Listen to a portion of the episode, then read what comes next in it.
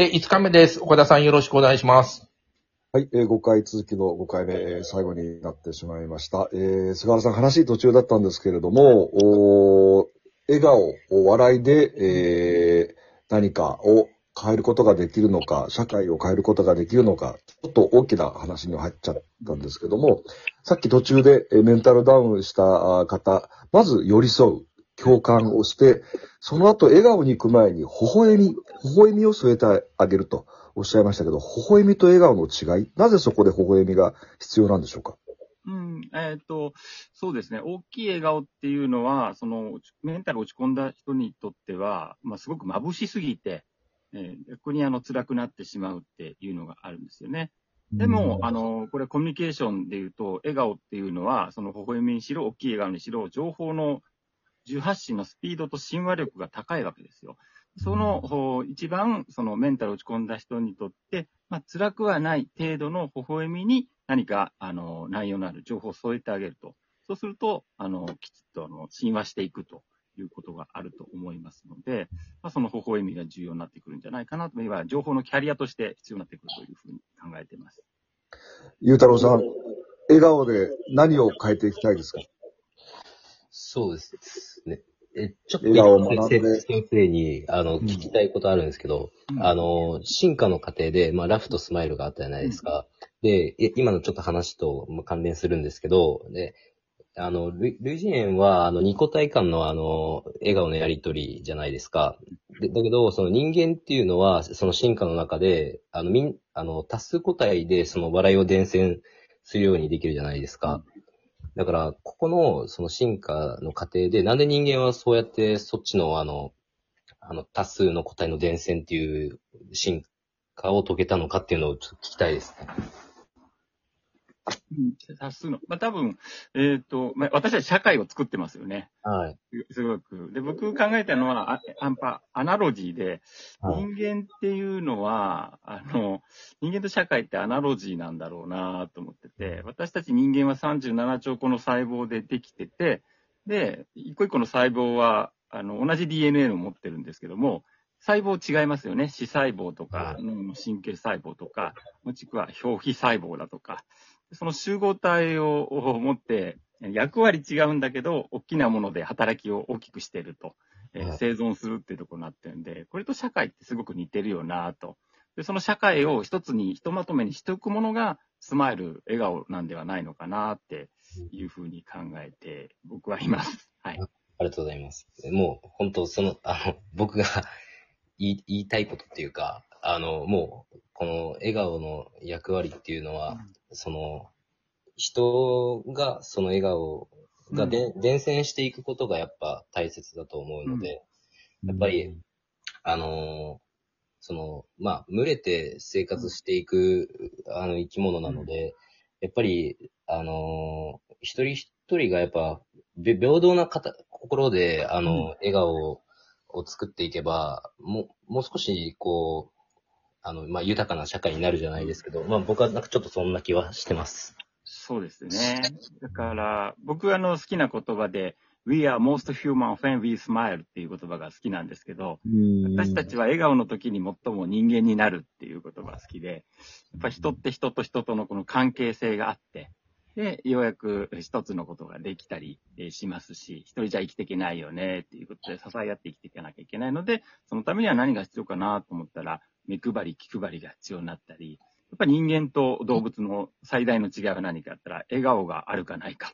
というところも、もちろん言語と同じようにね、え違うんではないかなと思いますので、まあ、そういう私たち一人一人を結びつける笑顔をこれからもあの探求していきたいなと思ってます。そうか。ゆうたろうさんが伝えたい、言いたいのは、一人で笑っても、あのー限界があるんじゃないかと。もっと笑いの連鎖というか輪を広げたいということですね。あそうですね。うん。前田さん、どうですか？あそうですね。あのーまあ、我々社会をこう評価するときって、どうしても GDP で測っ、一人頭 GDP で測ったりとか、その偏差値でそれぞれの能力を測ったりするんですけど、あのこれからの社会って、まあ、我々の時代はそうだったんですけども、あんまり、そういうことの指標であんまり測るよりも、その、社会の、なんていうの、成熟度とか、あの、幸福度って、やっぱりどれぐらい笑いがあるか、その、笑顔でみんな生きてるか。別にその、預金通帳にね、何億も入ってなくても、あの、楽しく生きるとか、あの、2回目か3回目でおっしゃってたワクワクして生きるとかですね、そっちの方が本当は豊かなというかな、あの、いい社会なんじゃないかなっていうのを思うので、非常にいい、あの、今日はサジェッションいただいたかなと思いますね。うん。ちょっとあえてそれで菅原さん伺いたいんですけど、笑顔で GDP を上げられますか？笑顔で GDP 上げられるんじゃないですかね。おむしろその業績のいい、あの、あるいは、えー持続的に発展している企業の職場には笑顔があるって、まあ、僕、まあ誰とは言えないですけど、某上場企業の社長さんから、あの話を聞いたんで、そこを検証したいなと思ってたりするんですよね。はい。なるほど。海本さん、どうでしょいや、今言われてることよくわかります。あのね、お酒を売ってる、もうサントリーだとか、えっ、と、札幌ビールだとか、ああいうところの、あの、社員なんかね、明るいんですよね。で、あの、いや、仕事しした時に、あの、ホンダも結構明るい、その笑顔があるような会社だった。でも、あの、管理する会社ってあるんですよ。あの、そうではなくて、えっと、石油会社であると、結構ね、あの、その笑顔があちょっと少ないなって思うような会社もありましたね。あの、そういう意味ではなんか、あの、業績がたとえ悪くても、笑顔のある会社の、えっと、で働く社員っていうのは、えー幸せ度が高いなっていう気はしました。うん、給料とかに、あの、福利厚生とかに反映しないけど、確かにそういうのがあるといいかもしれないですね。さっきでもワクワクっていうのはすごいいいの、いい、面白いというかいいキーワードで、あの、笑顔はワクワクの後に来るみたいな印象なんですけど、そのワクワクをするっていうところが面白いのかなっていう気はしてるんですけど。そうですね。ワクワク感っていうのは自分の中に情報を収集して取り入れて、頭の中でデザイン編集して、えーそれを発信すると。情報の収集と頭の中の情報のデザインと情報の発信のサイクルを回していくと、頭の中の情報のこの素子っていうのがつながっていきますので、いろんなことにワクワクできるんですよね。例えば、面白い仕事なんて多分一個もないと思うんですよ。ただ、お面白くあの仕事をしてる人はいますよね。なるほど。でそれはその人の頭の構造がもうワクワクする情報ネットワークの構造になってるっていうことですね。うん。うん、うん。なるほどね。あの、菅原さんは教育者でもあるわけですけれども、お教育の現場に笑顔、うん。笑いをどうやって導入していったらいいのか、あーもう今実践されているのも含めて、えーやっぱりね、教室とか、あの、その部活の場とか、笑顔あった方がいいなって今日の話伺っていて痛感してるんですけども、教育の現場に笑い、笑顔をおどうやって具体的にこう導入反映させていけるのか、いきたいのかって、ちょっと伺ってもいいですか？それは多分教えてる教師っていうのが本当にあの人生を楽しんでるのかどうかですよね。一番その笑顔教育でいいのは、その目の前の先生と言われてる人たちが自分に来た課題を楽しそうにあの取り扱ったり、えー着手してると。その背中を見せるだけでも一番笑顔が広がるんじゃないかなと思ってるんですけども、まあ目の前の先生が辛そうに眉間にしわせて何かやってたら、もうそこから学ぼうという意欲はないですよね。だから自分の機嫌は自分で取って、えー楽しそうにその仕事に着手するって、そのための情報の収集と編集と発信を繰り返すということだと思います。それ、あの、菅原さん実践されてるんですか？今僕は結構な、あの、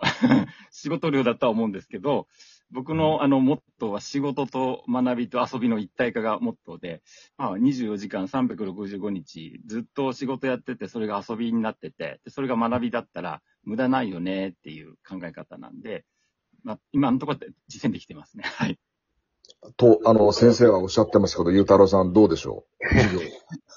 いや、もう、いや、先生の講義めちゃくちゃあるんで、僕からしたら最高なんですけど、でもその分、まあ仕事量も多いわけじゃないですか。なんで、いや、多分、あの、先生のそういう遊び、仕事を遊びにしてる姿見てるから、なんか、僕らが少々きつくても、なんか、あの、あの、先生後押ししてくれる感じはしますね、なんか。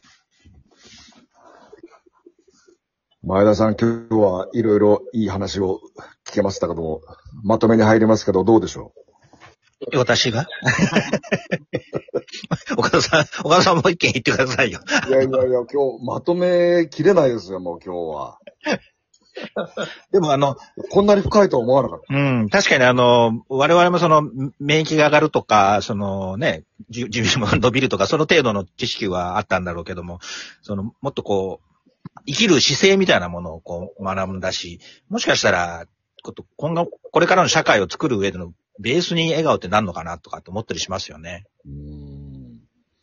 ほ、微笑みと笑顔もまた違うしね。これ、まだ大声で笑うとまた、これまた違うんですかね。そうですね。はい。また全然違ってくると思いますね。うーんいや、あとで、ちょっと、あの、メディアの仕事で言うと、おやっぱりこう、笑いとはちょっとずれるかもしれません。ユーモアとか、その、このセンスがもっとあれば、あもっと政治に届くかもしれないし、もっとこう、市民に届くのかもしれないなっていうのもありますよね。アメリカの人ってユーモア、ユーモアうまいよね。ヨーロッパ、まあ、フランスとかエスプリとか言いますけどね。ねうまいよね。うん、うまいです。うんだから、それで政権をこう、権力を批判をしても、うんなんかうん許せちゃうっていうか、むしろうん本質にズバーッと入ってきますよね。うん。伝わる。あの、最後な、なりますけども、あの、今後の目標というか、今、あの、一番の大きなああ研究テーマは何になりますでしょうか？あと10秒しかありません。ごめんなさい。ああ、すいません。あ、今僕、表情筋エクササイズを、まあ、笑顔になるエクササイズを取り入れることで、あの、自己肯定感上がるっていう研究続けて、今、結果出てます